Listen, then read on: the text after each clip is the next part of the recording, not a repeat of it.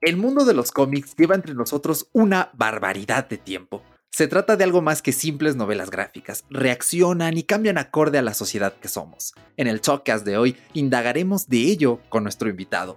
Sé bienvenido a Fuera de Bitácora.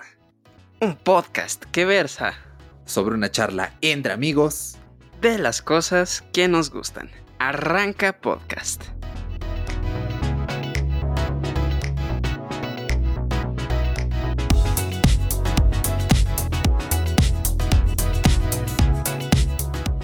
Una semana más, una bitácora más. Te saluda Erochka, esperamos que te encuentres de lo mejor, que estés teniendo una muy bonita semana. Como siempre, me acompaña mi querido co-host Paco Luna. ¿Cómo la llevas hoy? ¿Cómo te encuentras? De este lado de la bitácora les saluda Paco Luna, muy muy contento, un poquito intrigado y triste incluso, es un choque de emociones porque últimamente he tenido problemitas con el internet y de repente eh, soy, un, soy un humano y tengo, tengo problemas y se me olvidan ciertas cosas y de repente estoy viendo un video en YouTube y no, son mis datos, no, no puede ser, cosas así me llegan a suceder porque de repente el internet se muere y ni siquiera me doy cuenta, ya estamos tan acostumbrados a vivir en esta atmósfera de que tenemos internet 24/7, pero ay, son cositas que son problemas incluso de tercer mundo, pero bueno, ¿cómo te encuentras tú el día de hoy, Eric? pues bastante, bastante emocionado. La verdad tuve una semana complicada, me costó mucho trabajo concentrarme, hacer todo. Eh, hace unas horas estaba grabando eh, un video y todavía no acabo, son, me falta como casi 30 tomas, entonces, bueno, este es un momento de esparcimiento, es mi, es mi momento break de la semana en la que todos los problemas desaparecen y solo nos concentramos en los contenidos que vamos a hacer en este episodio. Y la verdad es que una entrevista más para abrir, bueno, para entre comillas abrir la ronda de entrevistas de julio. Y bueno, pues ya que estamos en ello, pues, ¿qué te parece si escuchamos de quién se trata el invitado de este mes? Vamos allá.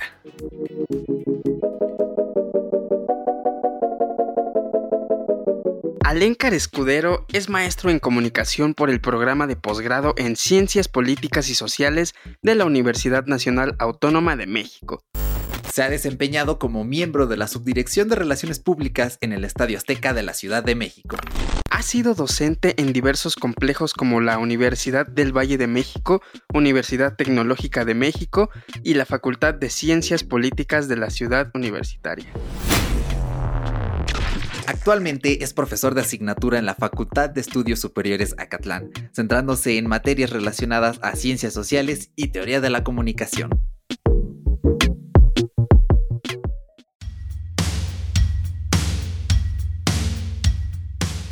¿Qué tal, profesor Alencar? ¿Cómo se encuentra el día de hoy? Qué gusto saludarlo aquí en este programita. Hola, ¿qué tal, Eric? Hola, ¿qué tal, Paco? Pues muy contento y agradecido de esta invitación que ustedes me hacen. Eh, es padrísima eh, la posibilidad de hablar de un tema tan importante y tan interesante como son los cómics. Saben, este, de pronto los cómics son eh, publicaciones que suelen ser menospreciadas por el público en general e incluso dentro del mundo de la academia, pero que poseen muchísimos elementos para analizar, desde lo semiótico, lo hermenéutico, desde las cuestiones narratológicas, las cuestiones como, como eh, es decir, la manera en cómo se han construido sus discursos y algo muy importante, cómo han logrado revitalizar las narraciones mitológicas de las antiguas civilizaciones de la humanidad. Exactamente, sí, sí, sí. Y pues, profe, vamos a comenzar. Y una duda, ¿qué podríamos tener a priori es históricamente qué importancia han tenido los cómics para la sociedad. Bueno, mira, los cómics como tal es un producto 100% producto del siglo XX. Es en el siglo XX cuando los cómics van a surgir, pero tienen antecedentes. Para empezar, en el siglo XV surgen lo que hoy conocemos y nos resulta muy común si consumimos memes o si consumimos el periódico, el cartón político. el cartón político es el antecedente, es una especie de sátira que se va a hacer hacia la clase política, hacia la monarquía, hacia las, hacia las clases dominantes, surgen para satirizar, para criticar el estado de las cosas que existía en la Europa del siglo XV. Hay autores que se han dedicado al estudio del cómic en decir, bueno, sí, está bien, es eh, el cartón político su antecedente directo, pero ¿qué me pueden decir, por ejemplo, de las pinturas rupestres que existen en diversas cuevas a lo largo y ancho de este planeta? Son narraciones de gente, seres humanos que en algún momento, por medio del dibujo, nos dejaron ese legado de una historia. Pero con las convenciones tal cuales que hoy conocemos, las onomatopeyas, los globos discursivos, las didascalias, los paneles que forman parte integral de ese discurso tan característico del cómic, va a ser en el siglo XX cuando dos personajes muy importantes para la historia de la prensa, eh, por ahí ustedes deben de conocer el nombre de Joseph Pulitzer, aquel señor por el cual hoy existe un premio muy importante de periodismo en los Estados Unidos. Y el otro, pues también probablemente muchos de ustedes lo han de conocer si han visto la famosa película de Orson Welles, el famoso Ciudadano Kane, conocido como Joseph Randolph Hearst. Estos dos señores, en una competencia continua por ver quién vendía más periódicos, se dan cuenta que es en pleno siglo XX que empieza a crecer la población migrante en los Estados Unidos. Muchos de ellos no podían hablar inglés, mucho menos leerlo, y deciden utilizar una estrategia muy interesante que es la de incorporar las tiras cómicas. A lo mejor ustedes por ahí lo han visto, si no, pues pregúntenles, ya sea, a lo mejor puede sonar esto a comentario de, de tío o de papá o de abuelito, es que en mis tiempos, pero ustedes muy probablemente pueden preguntarles a sus familiares en los diarios de circulación nacional. Existía una sección de tiras cómicas donde aparecían más o menos historias de entre 7 a 14 paneles y mostraban historias de personajes como Charlie Brown y Snoopy, Garfield, Siggy, entre otras historias. Y aquí en México, bueno, una de las más importantes que se publicaba en el periódico La Jornada es la del Santos y la Tetona Mendoza.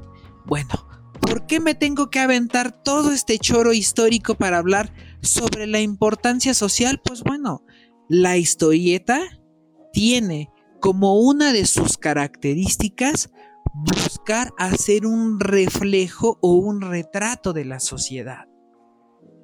Se ha valido a través de diversos elementos como puede ser la mitología o situaciones históricos como pueden ser los conflictos bélicos que pueden haber o estar ocurriendo en un momento determinado y aprovechándose de estos narran sus historias.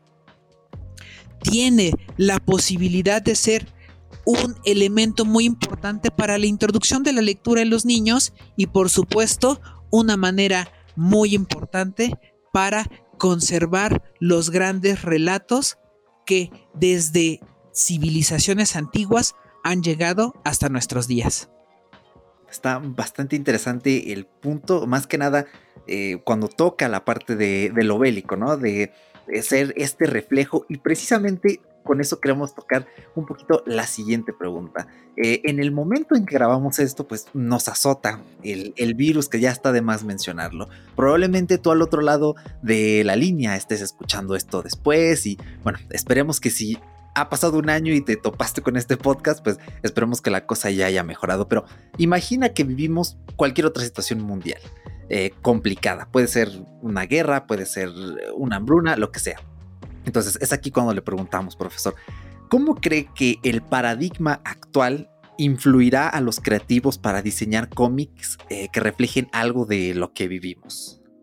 Me parece muy importante esta pregunta que haces, Eric, porque resulta que, como lo mencionaba hace rato, los grandes escritores y por supuesto los dibujantes, porque hay que tomar en cuenta que no se puede lograr un cómic sin un dibujante o un este o un guionista, o sea, son la pareja perfecta, ¿no? Ellos son los que a través de una buena historia y unos buenos trazos van a hacer que la historia sea bastante eh, que puedas disfrutarla de manera fuerte, importante.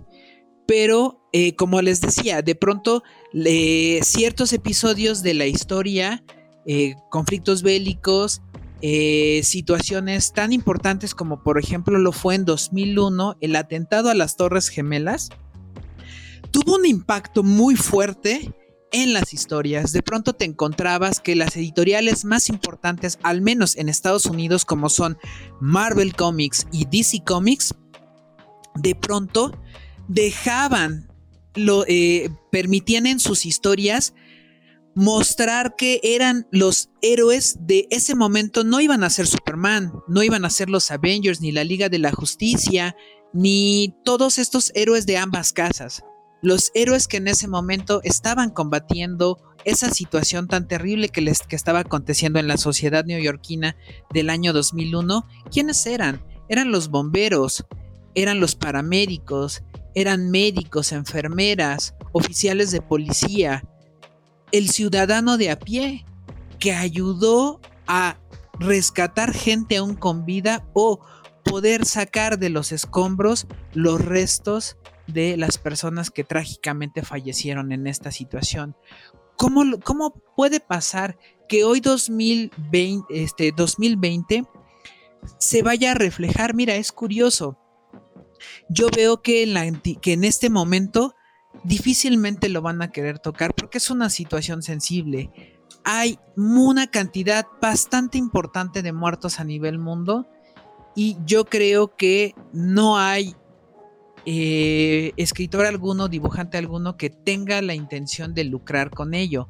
Sin embargo, en la actualidad, la editorial DC Comics está publicando una historia que se llama Desist, que hace un poco el juego de la palabra DC, de las siglas o de las letras que forman el nombre de esta editorial, y juegan con la palabra disease, que es como enfermedad o pandemia o como algo, un brote fuerte. Y eh, pues resulta que en esta historia hay una eh, es, eh, eh, no sé cómo describirlo, se llama la ecuación antivida. Eh, y es algo que uno de los villanos más importantes de DC Comics siempre ha querido apoderarse, el villano es Darkseid. Y bueno, resulta que de pronto, por algún motivo, la ecuación antivida se transforma en un virus que, casi cual si fuese hace 10 años la saga de Marvel Zombies, pues bueno, ha convertido a héroes y villanos dentro del universo DC en zombies. Entonces de pronto sí ha sido como muy interesante, la gente la ha consumido, pero lo que he leído en algunos sitios que se dedican a hablar sobre cómics y reseñarlos y demás, sí se ha notado una baja raíz de eh, el brote pandémico de, esta situación que nos está tocando vivir ha bajado mucho porque la verdad eh, los lectores se sienten un poco como, oye, es que pues sí es una historia interesante, pero ¿qué tal si pudiera pasar algo con este con nuestra sociedad que derivara en algo así, ¿no? Por ponerles un ejemplo. Va a ser complicado, pero yo creo que en algún momento sí se va a, ver reflejado. Vamos, si en su momento eh, se vio reflejada la Segunda Guerra Mundial, si en su momento la Guerra Fría fue parte fundamental de la trama de muchos cómics, y por supuesto, si la guerra del, contra el terrorismo de principios del siglo este, actual estuvo presente en los cómics, creo que eh, esta pandemia en algún momento va a verse reflejada en algunas de las historias. Sabemos que la situación actual puede ser muy complicada cuando hablamos de entretenimiento, ¿Será correcto tratar de englobar esta situación de forma concreta en alguna historia, en algún drama o incluso en alguna sátira? Eh, yo creo que aquí entramos en un tema un tanto ético. la validez o no, la pertinencia o no de poder narrar una historia basada en lo que en este momento está aconteciendo. Insisto, yo creo que son, eh, al menos en el mundo de los cómics, son pocas las editoriales, yo creo que ninguna de ellas va a querer lucrar ante una situación tan complicada como lo es darte cuenta de que hay muchas personas, una, o sea, creo que al día de ayer eran ya, estábamos a nada de llegar a los 10 millones de, infectados y, este, y creo que a medio millón o un poquito más de medio millón de muertos a nivel mundial. Entonces la situación es bastante complicada como para que alguien diga, sí, hagamos una historia y reflejémosla en los cómics. Eh, lo que sí han hecho, y eso lo he notado, ha sido muchos tributos de parte de las editoriales, en donde de pronto le dedican las últimas páginas y sale Superman quitándose la capa y poniéndosela a un paramédico que está dormido en una sala de urgencias porque pues está cansado de haber atendido a tantas personas este, enfermas. Eh, algo que debería de comentar es que si bien no pertenece al mundo de los cómics, está esta eh, serie televisiva de Televisa llamada La Parodia, creo que ahora se llama La Parodia en casa o La Parodia desde casa, no sé. Eh, un día por algún motivo prendí la televisión y vi un spot de este, de este programa y bueno, estaban haciendo en pleno spot un chiste sobre el coronavirus. Y yo tuve, eh, tuve tres familiares enfermos. Eh, por fortuna no se complicaron a mayores, pero la verdad me sentí indignado. Porque fue, oye, no manches, o sea, te estás burlando de una situación que en este momento está aconteciendo. O sea, entonces las muertes o el número de enfermos que existen en nuestro país son para, para, para reírte, pues Claro que no, entonces son estas situaciones. Ahí entra la ética de escritores, de dibujantes, de los editores y de las mismas este, casas editoriales en el caso de los cómics que van a decidir si es pertinente o no jugar en una o sea, jugar con estas temáticas en un momento tan complicado. Sí, muy, muy entendible toda esta cuestión, más que nada de la ética. De hecho, para aquellos que quieran eh, escuchar un poquito acerca de temas de ética, internet, la sociedad, Hace dos, hace un par de semanas hicimos ya un podcast también con, eh, con el docente Julio César Reyes. Les invitamos a que lo escuchen aquellos que no hayan escuchado esa entrevista, porque también tocamos un poquito este tema de especial relevancia y más ahorita que lo traemos a la palestra, ya extrapolándolo a un medio de entretenimiento. Entonces, eh, pues más o menos en la misma línea, ¿cuál fue la primera ocasión en que un cómic se vio influenciado por una situación de emergencia, ya sea regional? Mundial. Como les decía hace rato, es el cómic un producto del siglo XX.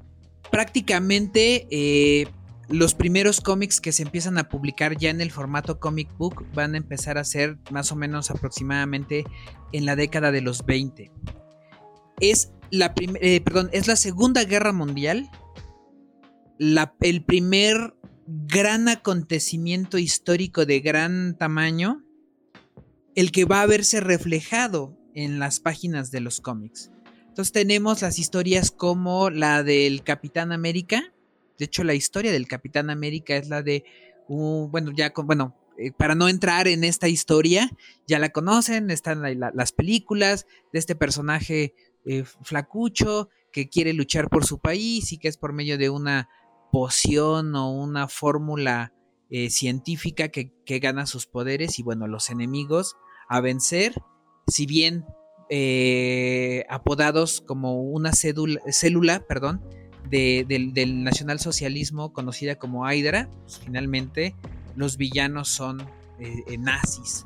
Y de hecho, en, hay una portada, híjole, perdón que no tenga aquí a la mano el número, sino después les haré llegar con Eric y con Paco pero eh, existe una portada donde el mismo Capitán América sale eh, dándole una patada en el trasero a, Hitler.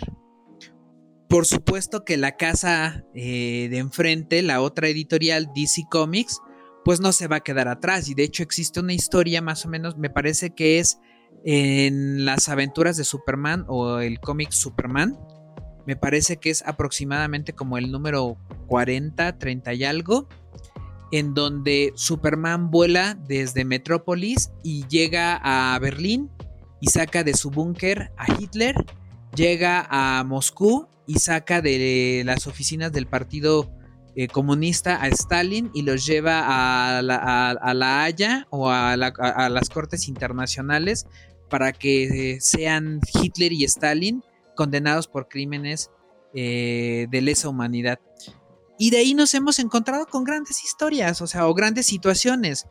Una de las más importantes, que a lo mejor no es un conflicto a gran escala, o a lo mejor sí lo es en este momento, como puede ser las situaciones raciales, justo con la situación del asesinato de George Floyd en Estados Unidos, me viene a la mente la historia que se, es publicada en el cómic Green Lantern, Green Arrow, en el segundo volumen, el número 76. La historia se llama Ningún mal escapará eh, de mi vista. En inglés se llamaría No Evil Shall Escape My Sight. Y esta historia narra, eh, pues finalmente, por una parte es Linterna Verde, que es este eh, oficial de policía interplanetario que forma parte de la Corporación de los Linternas Verdes, que hace una extraña amistad con un personaje conocido como Flecha Verde o Green Arrow, que en los cómics ha sido mostrado como un personaje de izquierda, eh, en contra del capitalismo, a pesar de que en su identidad secreta Oliver Queen es un hombre multimillonario, ¿no? Y bueno, resulta que va eh, Green Arrow, le va reclamando cosas como es que tú no prestas atención a esto, a esto, a esto, y por algún motivo ve a un hombre negro atacar a unos policías y rápido Linterna Verde se acerca y detiene a este hombre. Lo sujeta con su anillo y los oficiales se van y de pronto pues ya suelta con su poder este linterna verde al hombre y este hombre le empieza a reclamar, yo sé que tú eres un miembro de una este, corporación interplanetaria, ya has ayudado a gente de piel azul y les hayas ayudado a combatir la discriminación contra gente de piel naranja, pero ¿por qué no haces lo mismo contra la gente de piel negra? ¿Por qué no combates a la pobreza? Dime, ¿por qué no lo haces? Y Linterna Verde se limita a decir, no sé. Entonces de pronto te topas con esta, como ciertos momentos en los que hay situaciones complicadas en la sociedad, los cómics han formado parte fundamental de la historia o de los acontecimientos de un momento determinado y eh, nos permiten hacer una reflexión en torno a los conflictos que existen. Es una locura esto que nos comenta usted porque sí, pues vemos que sí existe esa ese, ese como limbo, esa pequeña, ese pequeño espacio donde se conecta lo que sería pues la mera realidad y las situaciones sociales complejas como lo que usted nos menciona eh, que ha llegado a suceder y la influencia en el cómic, ¿no? Basándonos en toda esta información, ¿en qué momento un hecho grave o mundial se enfría y eh, lo suficiente como para poder utilizarse dentro de un cómic. Mira, yo creo que situaciones como esta, ya sea que sea que sean tomadas en el momento en el que estalla el conflicto, es decir, los cómics realmente no van a empezar a publicar sus historias. Ustedes deben de recordar que la, la intervención norteamericana en la Segunda Guerra Mundial se da hasta finales de 1941, principios de 1942, Pearl Harbor y demás. Si bien la guerra inicia en 1938, más o menos la participación que tiene eh, o la presencia de la Segunda Guerra Mundial en los cómics prácticamente es, eh, si más o menos Superman es de 1938, es más o menos como en 1939-1940 que empiezan a surgir estas historias y la presencia de los nazis en los cómics. En el caso, por ejemplo, eh, ¿cuándo va a terminar? Pues prácticamente dejan de publicarse las historias en contra de los nazis una vez que Estados Unidos gana la guerra. De ahí prácticamente no se va a publicar un hecho de tal tamaño, sino es hasta casi 5 o 6 años después, cuando inicia la guerra de Corea, de Corea perdón, y obviamente se da el inicio de la Guerra Fría. Entonces prácticamente desde los 50 hasta más o menos los 60, casi 10 años fueron de continuas presentaciones de historia donde presentaban, ahora los malos ya no eran los nazis, ahora eran los comunistas. Durante los 60, pues ¿quiénes eran los enemigos? Todos aquellos que estaban en contra del capitalismo, los hippies, los beatniks, los, eh, los hipsters, todos los movimientos contraculturales se mostraban como enemigos del status quo. Y eso va a ser hasta los 70 En los 70 y parte de los 80 los enemigos, ¿quiénes van a ser? Los contras, que eran los, eh, por ejemplo, el Shah de Irán, el movimiento de independencia iraní que sacó al Shah de Irán y propuso la llegada de un personaje como el Ayatollah Khomeini al gobierno iraní, pues es plasmado en los cómics. En los 80 de pronto saben quiénes eran los villanos. Los empresarios, estos hombres que en los 80 que se da todo este boom de toda la gente que quería ser corredor de bolsa, ser empresario, onda, este, bueno, voy a recurrir a nombres de empresarios actuales, Bill Gates, George Soros, este, etcétera, etcétera. Bueno, piensen que los hombres Wall Street y los hombres empresarios eran los villanos. En los ochentas cambia el estereotipo con el que se presentaba Lex Luthor de ser este científico loco que peleaba contra Superman porque un accidente lo había dejado calvo. O sea, por ser calvo Lex Luthor era malo. Transforma a un Lex Luthor ahora en un empresario que le molesta la presencia de Superman porque viene a desbaratar esta imagen de filántropo, de, este, de ser un empresario comprometido con la sociedad, etc. Entonces, ¿cuáles son esos momentos? Finalmente es la misma sociedad. Cada vez que se da el auge de alguna situación, el cómic puede que si es algo verdaderamente importante, lo plasma al momento. Si requiere un poco de tacto, da un poco de tiempo y lo plasma. ¿Y cuándo va a dejarse de publicar? Pues al final cuando deja de estar presente en los temas de conversación de la gente. Exactamente, sí, sí, sí. Eh, para la gente que quizá no la pasa muy bien en casita, dejando de lado un poco eh, las novelas gráficas que pues tienen un tema un poco eh, trágico, ¿hay algún cómic en específico o una línea temática misma para que pues puedan tener un momento de catarsis? Mira, qué bueno que tocas este tema, me parece muy importante porque, mira, actualmente yo no te sabría decir un cómic eh, en particular, una historia en particular. Probablemente podría ser el cómic de una editorial que dejó de existir hace dos años. Bueno, eh, ahora se le conoce como el sello editorial DC Black Label o DC Etiqueta Negra, pero originalmente se conocía como Vértigo.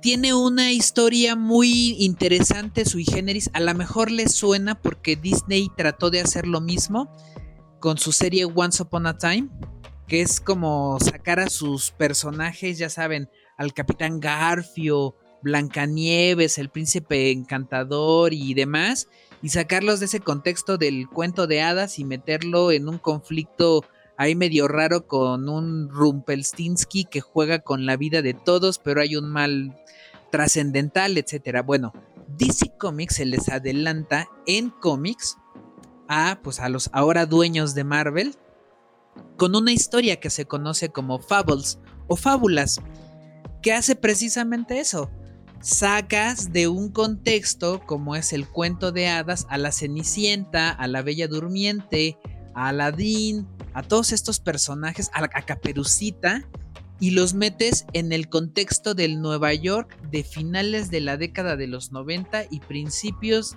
del siglo XXI. Y en donde de pronto te explican que este, pues el príncipe encantador este no era tan encantador porque era un este coscolino y le gustaba llegar con cuanta princesa llegara y darle su beso. ¿No? O de pronto este se habla de que la leyenda del lobo que se comía a la abuelita de Caperucita, pues no es que se comiera literalmente a la abuelita, no es que la desollara y se la comiera, sino pues tenía una relación sexual con la abuelita de, de Caperucita Roja o o tienes a un Pinocho que en realidad no quería ser un niño de verdad, él quería ser un hombre adulto de verdad. Y entonces a él se presenta ahí como una especie de villano, antagonista, con situaciones muy cómicas y pues sí, es como una historia un poco como para jóvenes, ah, bueno, adolescentes, casi adultos, adultos, ¿no? Pero pues bueno, es que, ¿saben qué? La verdad es que han existido grandes historias de muy buen humor. Pues el clásico Condorito, una historia que muchos han de creer que era mexicana. Eh, lamento decirles que Condorito es una historia de origen chilena. Y pues, ¿por qué chilena y publicada en México? Acuérdense del exilio de chilenos desde los 70, después del golpe de Estado del señor Pinochet y la llegada de muchos chilenos refugiados a México, bueno, Condorito llegó a México por estos refugiados. Estaban las mismas historias de, la gran escritora mexicana este, Yolanda Vargas Dolce, Lágrimas y Risas, que eran este, unas como historias en formato comic book historieta. Quizás eh, no recomendaría el siguiente porque pues estamos en una situación tan conflictiva por las cuestiones raciales, pero en, algún momento una gran historia que la disfrutaban mucho diversas familias era la historia de Memín Pinguín o Memín Pingüín como se le conoce, pero pues la manera en la que se hace el dibujo de, de, de Memín y de su familia pues es un poco despectiva hacia la comunidad eh, de piel negra o a los, a, los, negros o a los afros. No quiero caer en eh, correcciones políticas o, ser incorrecto políticamente. Este, pero había un dibujo muy despectivo hacia, hacia estas personas. Pero es curioso porque, por ejemplo, eh, a diferencia de Estados Unidos que tiene una industria más dirigida hacia el público de superhéroes, el público de ciencia ficción, el público de terror, eh, Japón, uy, Japón es una maravilla porque tiene una cantidad de tramas y géneros, son, eh, eh, es algo muy característico de la sociedad japonesa. ellos son muy específicos, entonces está el famoso shonen manga, que es el cómic para adolescente hombre. Y de ahí se desprenden cómics muy conocidos como Dragon Ball, Saint Seiya, Rurouni Kenshin, etc. Pero al mismo tiempo tienen el shojo manga, que es el cómic para adolescente mujer y del donde se desprenden historias como Inuyasha, eh, Las Guerreras Mágicas, eh, Sailor Moon, Ranma, etc. Y así tenemos así como cómic para niño, bueno, manga para niño, hombre, manga para niño, mujer, bueno, para niña, Em, cómic hentai, que bueno, es el cómic pornográfico y que dentro del mismo hentai tiene una gran cantidad de subgéneros. Pero no recuerdo ahorita el nombre de ese subgénero en particular al que me quería referir, pero es un subgénero de que narra las aventuras de abuelitas que pasan aventuras como híjole, se le acabó, se me acabó el estambre y le quiero hacer un suéter bien bonito a mi nieto. Bueno, narra todas las aventuras que pasa la abuelita para poder encontrar el estambre y tejer ese suéter. O quiero prepararle una comida muy rica a mi, a mi hijo, todas las aventuras que pasé, ¿no? Entonces, existen estos géneros, no necesariamente. Eh, desafortunadamente a México solo ha llegado o el cómic de superhéroe de la industria norteamericana o el shojo o el shonen manga provoca mucha gracia eh, que los japoneses tengan este tipo de, ramas, ¿no? Eh, de subgéneros, porque pues creo que todos conocemos algunos de los que ya comentó. Y precisamente eh, es cuando me gustaría preguntarle, ¿por qué cree que los cómics de superhéroes son los que ganan más popularidad en contra de mangas u otras novelas gráficas que hablan sobre personas comunes? Otra interesante y muy buena pregunta. Yo creo que han sido momentos. Si ustedes, quienes nos escuchan y fueron y o son consumidores de cómics como yo, que crecimos en los, ahora sí que fuimos niños, adolescentes en los noventas y que consumíamos cómics, eh, pues sí, fue una época muy importante. De hecho, fueron historias muy importantes como la muerte de Superman, e historias parecidas. La década de los 2000, del 2000 a por ahí del 2010, fue una época que en México triunfó y vendía más manga en México que cómics. Pero yo creo que a esta pregunta hay que abordarla desde el, desde el siguiente punto de vista. ¿Por qué el género del superhéroe, sea japonés o sea norteamericano, prevalece por encima de historias de terror, de historias de comedia, de historias, no sé, adaptar novelas clásicas, etc. Porque todo radica en una necesidad muy humana. La necesidad de encontrar figuras heroicas que se conviertan en ejemplos a seguir eh, sin caer en una postura muy conservadora, considero que en la actualidad se está viviendo un proceso de deterioro social a nivel mundial. Es decir, eh, insisto, no quiero darme golpes de pecho y decir, ay, es que, usan minifaldas, cosas por el estilo. No quiero caer en ese argumento.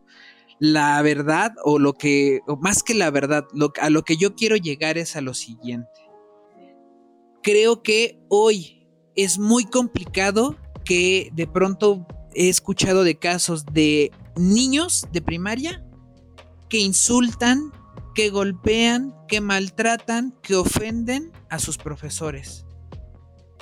He escuchado casos de niños que maltratan a sus padres.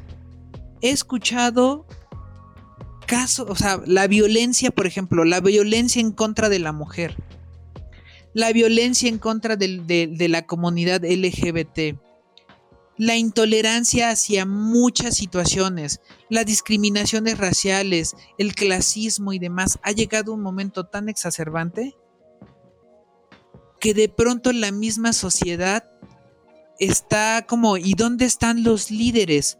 Esos personajes que habían conducido a la humanidad a buen puerto.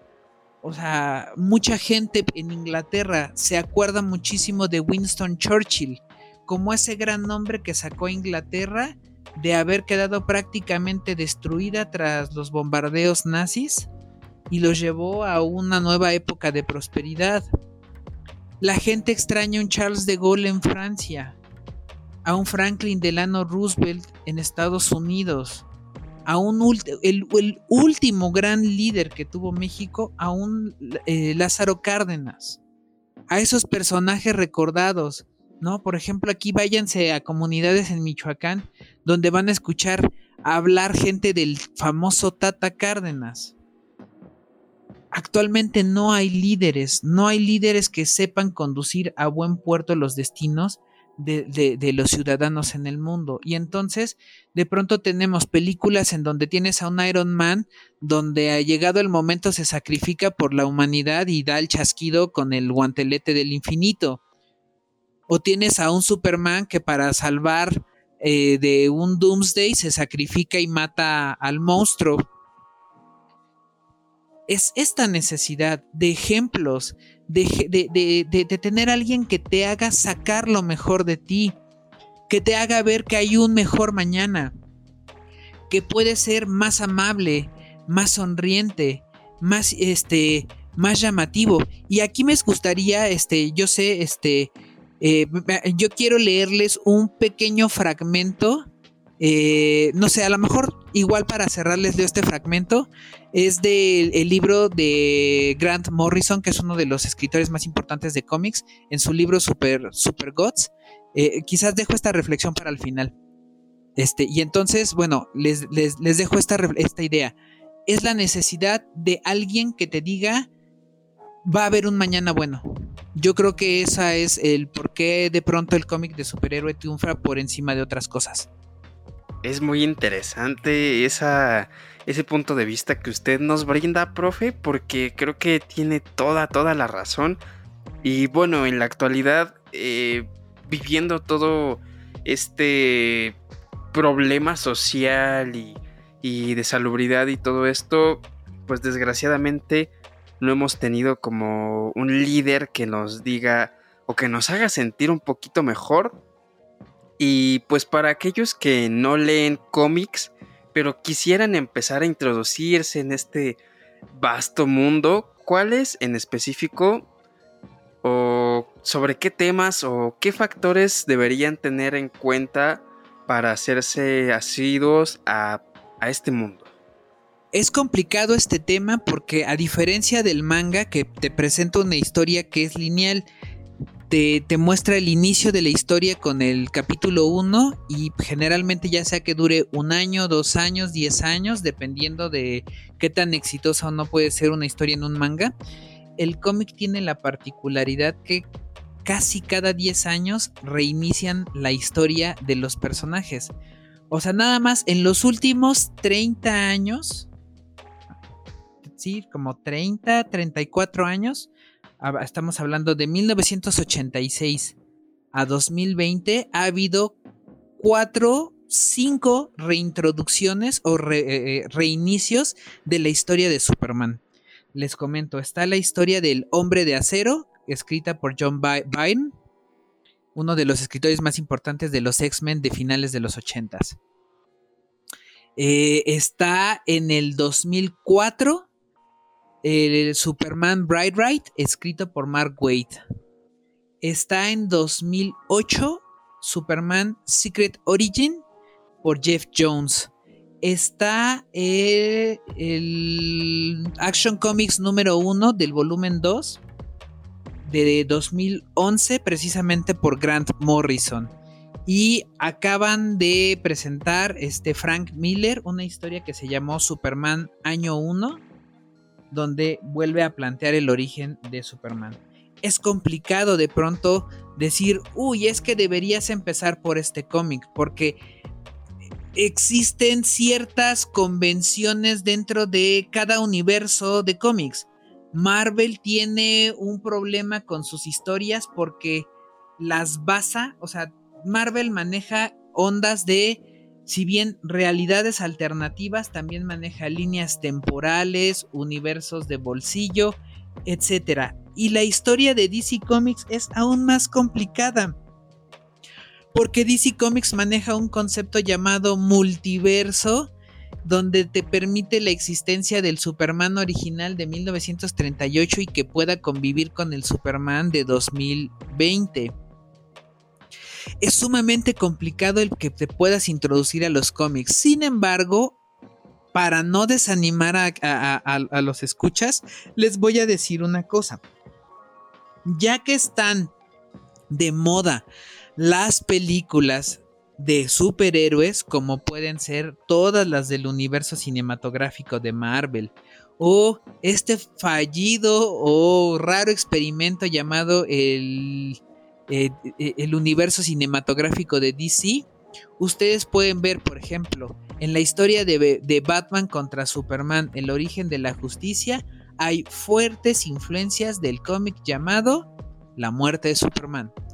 Si ustedes quieren ver, por ejemplo, reflejada alguna historia en Aquaman, por ejemplo, que fue una película buenísima, bueno, lean los cómics de Aquaman, todos del 1 al veintitantos, que es toda la, publicación de cómics que hizo Jeff Jones de Aquaman en, el mar, en uno de los más recientes reinicios del universo DC. Si les gusta, por ejemplo, bueno, seguramente les encantó Endgame, Bueno, las influencias más importantes que existen entre la película Endgame y e Infinity War está precisamente el cómic de Jim Starling conocido como Infinity War o el Infinity Gauntlet. Entonces, de, eh, vez en cuando yo no les permito a mis alumnos que consulten Wikipedia para sus tareas, pero para este tipo de cosas sí se les puede dar por ahí una guía de como qué historias poder abordar. Sobre todo Wikipedia en inglés. Yo ahí en un momento que había dejado un buen rato de consumir cómics, conocí Wikipedia en inglés y me permitió actualizarme muchísimo de los cómics que en su momento estaban siendo publicados. Claro, de hecho, muy curioso porque hay personas que, que, abogan siempre por Wikipedia en inglés antes que por Wikipedia en español, e incluso hay comparaciones en videos de YouTube de la información, ¿no? Por ejemplo, gente que escribe perro y luego va a Google Dog y ya comparan qué dice uno, qué dice otro, y probablemente ya sea por cuestión de los nombres de los cómics, ¿no? Para evitar traducciones eh, extrañas, para tener un Bruce Wayne en lugar de un Bruno Díaz, pues sí, en efecto, puede que sea mejor eh, consultar esta versión eh, en inglés. Y ya que precisamente toca el tema de Wikipedia, pues sabemos que la era digital explotó hace no mucho tiempo. Estamos muy inmersos en todo este contacto del mundo real con el mundo digital. ¿Este factor ha opacado el mundo de los cómics? Al contrario, yo creo que lo ha potencializado. Resulta que, bueno, justo hace unos instantes yo les decía que mm, por un momento, más o menos fue prácticamente toda mi estadía de licenciatura, me había distanciado un poco de los cómics. Conozco Wikipedia en inglés y empiezo a familiarizarme y pues bueno, digo, este, no soy fomentador de, de, la piratería. Pero pues bueno, este sí hago el siguiente comentario. Yo muchas hay, hay, varios sitios donde tú puedes conocer las historias recientes. Pero la idea es, ok, bajas el cómic que quieres ver, lo lees, te gusta, ve y cómpralo. Finalmente, si no le pagamos a escritores y a guionistas por sus historias, pues no tendríamos cómics. Pero bueno, entonces les decía, eh, empecé yo a descargar cómics, eh, historias que yo ya había leído y que había perdido, eh, historias que me llamaban la atención, historias que decía, uh, qué interesante. Y curioso, o sea, estamos hablando más o menos 2006, que es yo cuando termino la licenciatura. No existía un YouTube, no existía Instagram, no existía Facebook, lo más cercano era una cosa rara llamada High Five. Eh, los smartphones estaban empezando como que por allá a salir. Y de pronto ciertas editoriales trataron de hacer como sus esfuerzos. Marvel tenía un, una especie como de webcomic que era más bien como hacer un video en donde las transiciones entre viñeta y viñeta tenía ciertos movimientos y obvio los diálogos en vez de aparecer con los globos discursivos contrataban a gente que hacía el doblaje y narraba la historia. Después sí empezaron a ya que aparecen el iPhone, el iPad, perdón, el iPod y empiezan a salir los smartphones, empiezan a surgir las apps y entonces Marvel y DC empiezan a sacar sus plataformas donde podías comprar el cómic, obviamente al mismo costo de la edición impresa, que eso pues una mala estrategia porque pues pagas por el papel, aquí pagas por bits, pero cuestión rara. Y pues era un poco más interactiva porque en vez de ir moviéndote por página por página, te, te movías por este, viñeta a viñeta y entonces primero aparecía el fondo de la viñeta, de pronto aparecía, este, no sé, algún objeto de fondo, de pronto aparecía el personaje principal de esa viñeta y por último salía el globo discursivo con el diálogo. Y pues bueno, o sea, al final es que ahorita eh, es muy importante porque los cómics al final se están convirtiendo en parte de una industria transmediática, es decir, la idea de que puedes consumir historias que no solo van a poder tener una importancia en las páginas de un cómic, sino que las puedes continuar en un videojuego. pero las puedes continuar en una página de internet. Ah, pero las puedes continuar en Instagram. Ah, pero las puedes ver en YouTube. Ah, pero las puedes ver en Facebook. Ah, pero las puedes ver en la película. Yo creo que eso le da más fuerza. Honestamente, hace 10, 15 años yo tenía una plática con un amigo y me decía, ¿crees que en algún momento va a desaparecer, por ejemplo, los libros? Y yo le decía que no, porque finalmente la gente aún le encanta sentir la sensación del papel en sus manos, sentir el texto físico. Aunque te metan efectos especiales para ver el cómic y demás, yo creo que el papel sigue siendo algo muy importante, algo que te permite sentir que lo posees, el olor al papel, en algunos casos a, a la pintura, forma parte de una experiencia. Entonces al final es que no es que el cómic gane o pierda, o sea, más, bien se, no pierde, se fortalece por las nuevas tecnologías. Muy interesante este punto de vista porque sí hemos notado últimamente esa especie de evolución de los cómics mismos, ya novelas pues audiovisuales.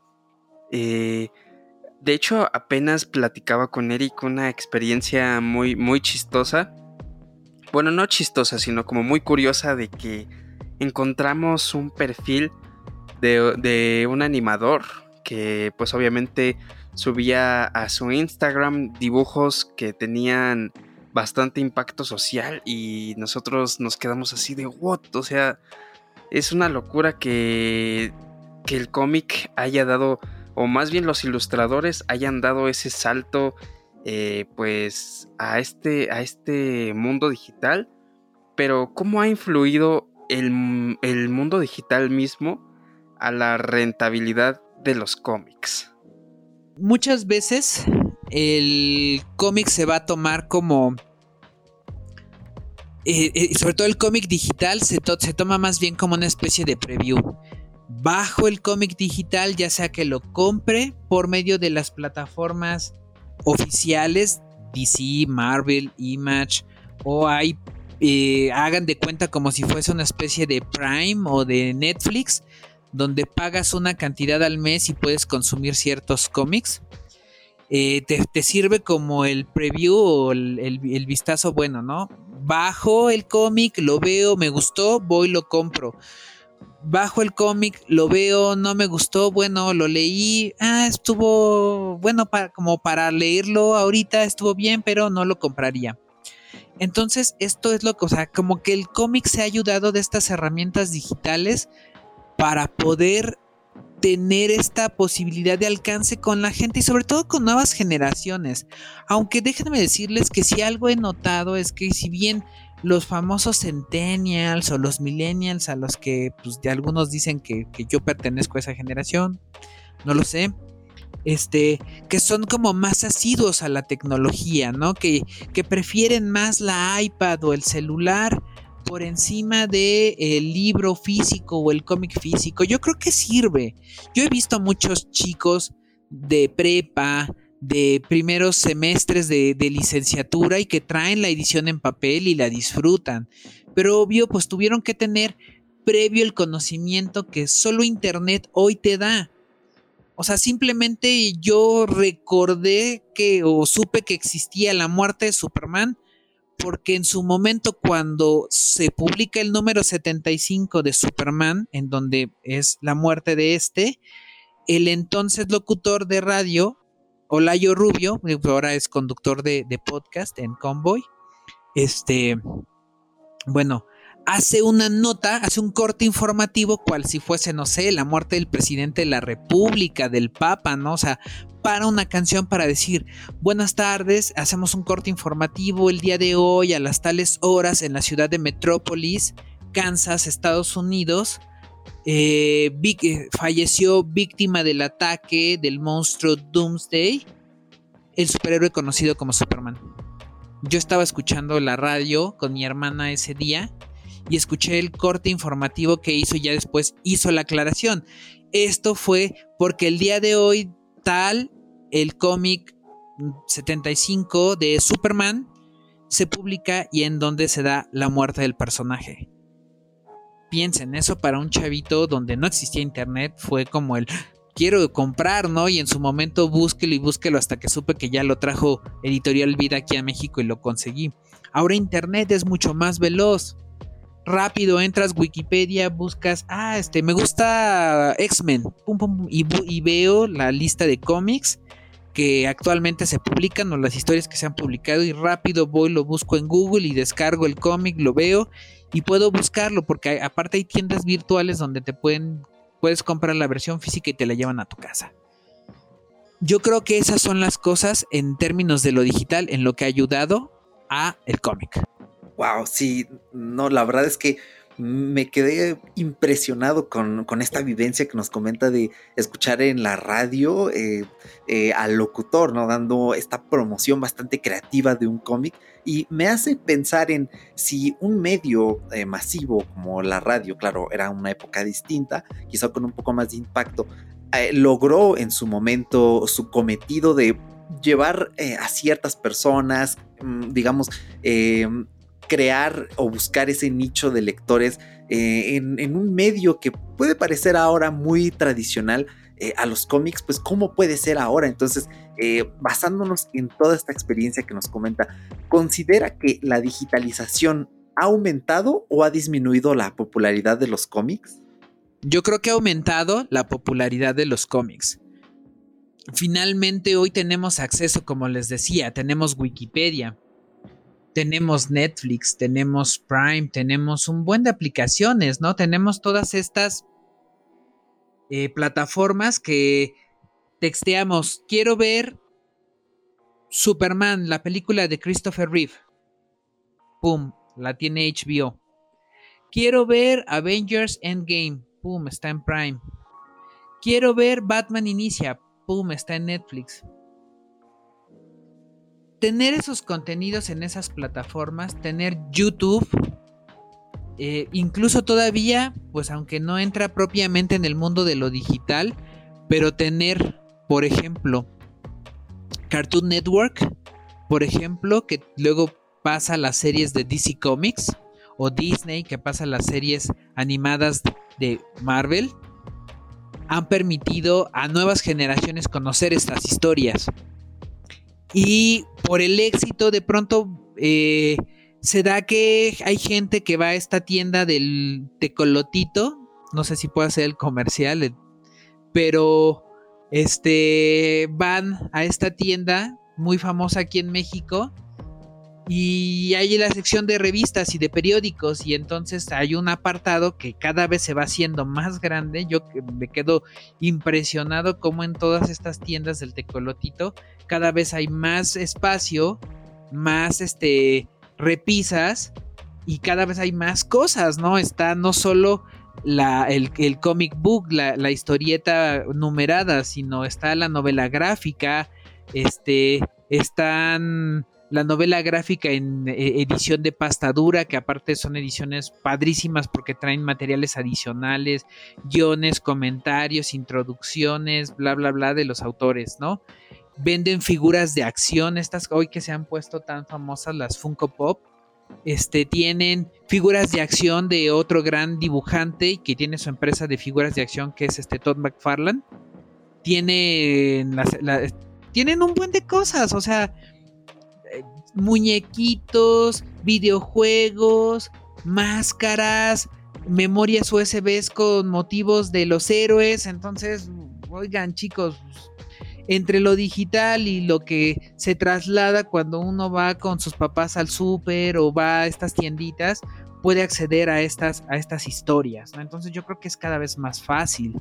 Insisto, cuando yo a mí me tocaba ser niño, y bueno, más bien cuando yo fui niño y quería comprar las historietas, yo tenía que ir al puesto de periódicos y a ver si llegabas al puesto de periódicos, sobre todo en tiempos de la muerte de Superman, y llegabas y ya no estaba, porque ya se había agotado.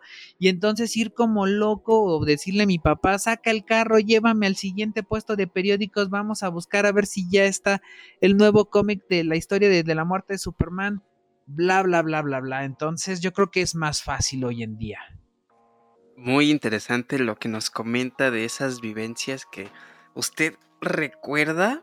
Es una locura porque, pues ahora sí que nosotros hemos vivido ese, esa trascendencia de tenerlo pues más al alcance de una forma más sencilla y no y casi casi sin tener que trasladarnos, ¿no? Ahora podríamos simplemente encontrar este pues ahora sí que este material dentro de la web, ¿no? A la hora de crear y distribuir un cómic, ¿cree que existe más facilidad eh, pues en la actualidad? Es complicado. La verdad, eh, en México no existe una licenciatura o un programa, una escuela. O sea, creo que hay pequeñas escuelas donde se da la enseñanza para guionistas o para dibujantes. Pero al final decir que es complicado, bueno, es, eh, es aceptar una realidad porque México no tiene una industria nacional de cómic murió. había un. por ahí hay pequeños intentos. Estaba un cómic, me parece, hace algunos años, que era Carmatron y los Transformables, que hagan de cuenta era una onda tipo Transformers. No recuerdo, la verdad, algún otro cómic reciente de industria, pero sí tenemos grandes escritores, tenemos grandes dibujantes. Bueno, uno, el caso más importante de ellos es Humberto Ramos, el dibujante number one el actual dibujante de las páginas del, del sorprendente hombre araña de Amazing Spider-Man. Es mexicano. ¿No? El mismo Guillermo del Toro ha publicado para DC, para Marvel, para Dark Horse, para Image, un cineasta, pero que al mismo tiempo es guionista, ha trabajado para estas industrias. De hecho, han contratado en recientes fechas a Guillermo del Toro, quieren que él sea el responsable de una parte del universo cinematográfico de DC que tiene que ver con la parte del ocultismo, la magia, pues, como onda las especialidades de Guillermo del Toro. Entonces, miren, Estados Unidos tiene una ventaja porque los grandes dibujantes, un caso de ellos es Joe Kubert, que es uno de los más grandes dibujantes de la época de oro y que falleció hace cinco años, no tiene más de cinco años que falleció Joe Kubert. Bueno, tiene la Joe Kubert School for Comic Book Writers and... Em, bueno, y dibujantes. Eh, Jim Lee, la leyenda Jim Lee de los años 90, el, mejor, uno de los mejores dibujantes de X-Men de la historia, tiene su escuela.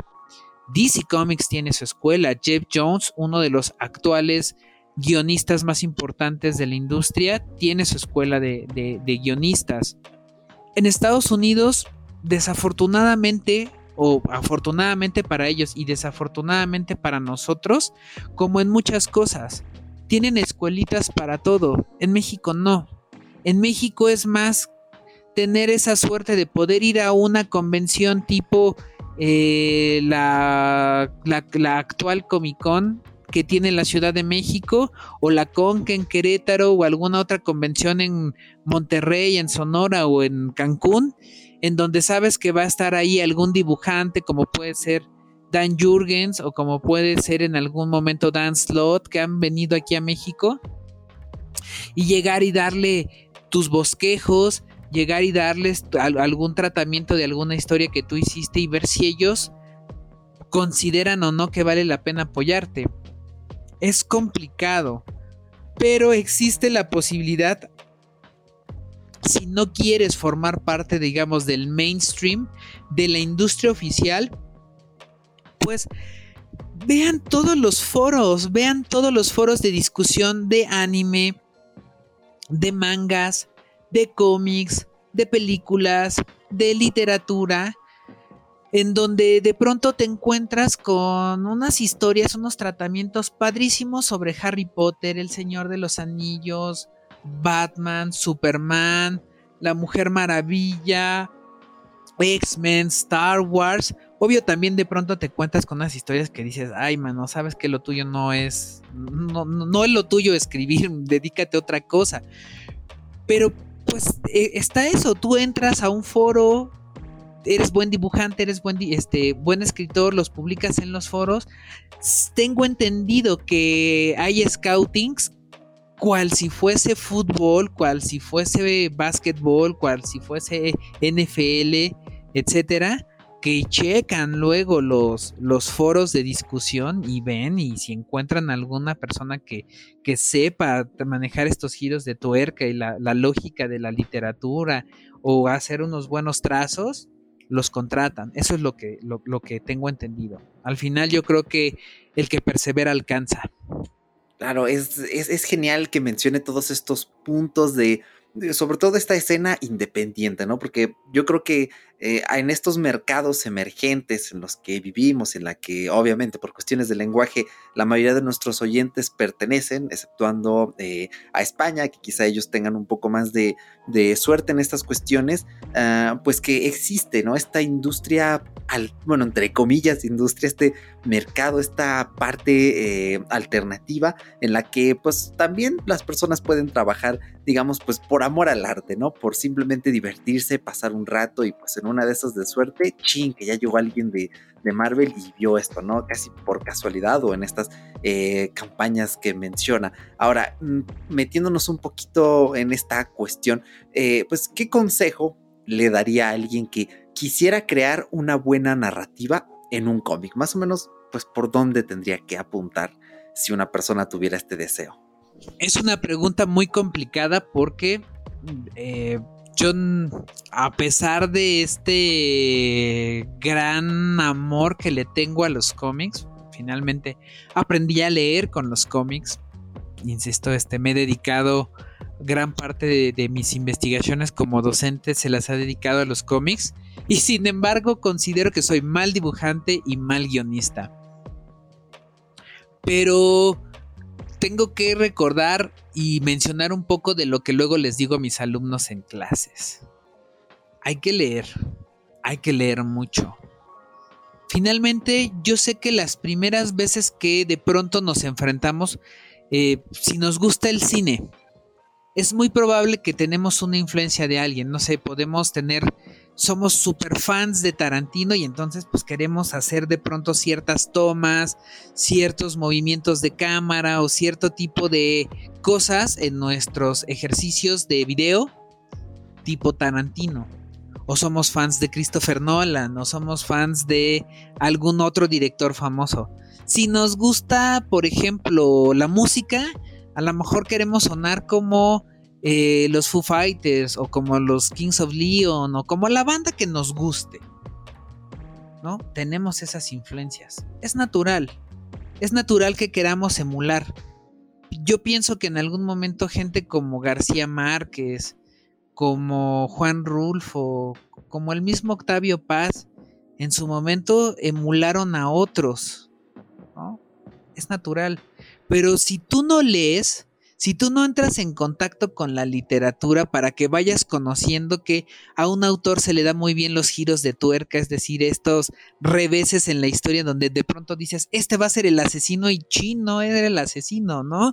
Este fue un personaje circunstancial para un capítulo y de pronto te mete nuevamente en una trama y subes y bajas y sufres y te emocionas y esto leyendo leer te va a pulir y sobre todo vas a ver, en los cómics pasa lo mismo, te vas a dar cuenta que por ejemplo tienes a un eh, Jeff Jones, que es el, el más grande escritor actualmente de Linterna Verde, bueno, ya tiene un rato que no lo escribe, pero simplemente él trajo de vuelta al héroe, a Hal Jordan, la versión de la época de plata, y e hizo algo. Justo en la introducción del tomo compilatorio del Green Lantern Rebirth, le pide a Brad Belzer, que es un escritor de, novelas de misterio y que fue este, guionista de la Liga de la Justicia, le pide que haga como el prólogo, como una introducción a, este, a esta versión. Y él dice, Jeff Jones pudo haber traído de vuelta a Hal Jordan matando a su predecesor que, o, a, quien relevó a Hal Jordan, que es Kyle, Reiner. Lo pudo haber matado. O pudo haber dicho, ah, el anillo no era de Kyle, es de, Hal. Y haces a un lado a, a, Hal, a, Kyle, a perdón. Pero ¿qué hizo este Jeff Jones? Hizo algo genial, o sea, permitió que recuperara el papel protagónico, el linterna verde tradicional, el más importante, y manteniendo al, al, Green Lantern que tomó el lugar de Hal Jordan en algún momento. Y esa escena que es de un panel completo, donde Kyle Reiner y Hal Jordan estrechan la mano, es genial. Es, eh, eh, Jeff Jones es, él, está muy inspirado por las historias de la época de plata. Pero si ustedes lo comparan, por ejemplo, con Grant Morrison, bueno, Grant Morrison es un cuate muy metido en la onda de la psicodelia, es muy filosófico, le gusta meterse en rollos como este de chakras, de hecho es amigo muy fuerte de Deepak Chopra, cosas por el estilo y lo notas en la manera en la que narra sus cómics pero es que cómo logran ellos meter cuestiones tanto de los cómics del pasado como cosas de literatura, pero cosas de la filosofía, pero cosas de los mitos, y le dan giros frescos. Entonces, número uno, leer, leer hasta el cansancio. Número dos, experimentar, escribir, escribir, escribir, o si lo tuyo es dibujar, dibuja, dibuja, dibuja, tarde que temprano vas a mejorar muchísimo tu dibujo. Sí, insisto, para los que escriban, escriban, escriban, escriban. Aparte de, que, de, leer que te da ideas, te enseña cómo escribir. Si tú, por algún motivo, das tu trabajo con faltas de ortografía, nunca te van a publicar. Así el inglés sea tu segundo idioma y piensa que si quieres pegarle a la industria mainstream, tienes que saber otro idioma. Entonces, tres, hay que aprender idiomas. Es vital. Desafortunadamente lo decíamos hace rato, no existe una industria en México. Y si quieres pegarle a la industria fuerte que es la del vecino de arriba, hay que, hay que pegarle duro a los idiomas. Y al final, lo más importante, la perseverancia. Si eso es lo que a ti te gusta, si te encanta, si te apasiona, si cada vez que hablas de los personajes, si cada vez que, que, tú planeas una historia y la describes y se las cuentas a tus amigos y tus amigos quedan fascinados, es porque, porque amas hacer eso. Si amas con toda pasión lo que haces, las cosas te van a salir. Creo que ese mensaje es muy emotivo y bueno, es, un campo, el cómic, muy amplio. De hecho, eh, pues ya con esto cerramos esta bonita entrevista. Eh, fue un gusto tenerlo aquí, profe Alencar. Un, un verdadero gusto que nos haya podido compartir un poco de esta extra pasión y estas experiencias que usted eh, pues vivió hace, hace tiempo, esos conocimientos que nos dejó aquí brotando en nuestros audífonos, a nosotros, a Eric, a mí y pues obviamente al podcast escucha que está detrás de pues de este audio.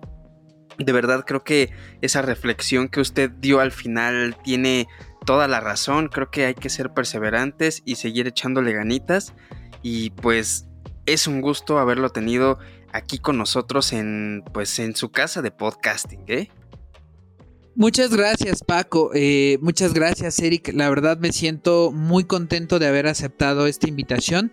Y justo hace rato quería yo leerles rápido, no crean que me voy a tardar muchísimo, pero es una cita del libro, se llama Super Gods, What Masked Vigilantes, Miraculous Mutants and a Song God from Smallville, Smallville perdón, Can Teach Us About Being Human es un libro que publicó precisamente Grant Morrison y que es el creador del cómic All Star Superman, que es el cómic que yo analizo en mi tesis de maestría. Y tiene una cita muy importante, yo creo que le va a dar muy, mucho sentido a lo que hablábamos hace rato del, por qué triunfa el, el cómic de superhéroe. Y dice la cita lo siguiente. Antes de ser bomba, la bomba era una idea, pero Superman era una idea mejor más rápida y más fuerte. Además, ni siquiera necesitaba que fuese real. Me bastaba con que fuese más real que la idea de la bomba que hacía estragos en mi cabeza. Aunque pensándolo bien, no tendría que haberme preocupado. Superman es un producto de la imaginación humana tan resistente, un emblema tan perfecto de nuestros yoes más altos, más amables, más sabios y más fuertes, que mi idea de la bomba no tendría ninguna posibilidad contra él. creo que esta idea engloba esta idea de cómo un personaje puede darnos la posibilidad y la esperanza de ser una mejor persona, de que sin importar qué tan cruel, qué tan desesperanzadora puede ser una situación, siempre están estos personajes que pueden brindarnos la idea de que mañana va a haber algo mejor. Yo creo que eso es lo que hace interesante, sobre todo al cómic de superhéroe. La idea de que hay alguien que, que, está pensado para resaltar las mejores eh, cargas, atributos y cosas positivas del ser humano. Entonces yo les agradezco mucho esta invitación nosotros le agradecemos también porque ha sido pues como siempre un placer no únicamente tener pues eh, un invitado sino traerlo a este espacio. Mm, como siempre nos encanta pues esta idea de tener a un docente con nosotros para que esos conocimientos, como ya mencionamos hace dos semanas, pues trasciendan más allá de los propios estudiantes o el propio espacio que es la aula. Eh, nuevamente, gracias por haber estado aquí, por compartirnos esto. La cita que nos acaba de leer, brutal, brutal. O sea, yo me quedé, me quedé pasmado por un segundo y creo que podríamos rescatar un poco esta cuestión de esta corriente filosófica del idealismo y con esta frase que nos acaba de citar toma mucho sentido esa típica frase de René Descartes, el pienso, luego existo.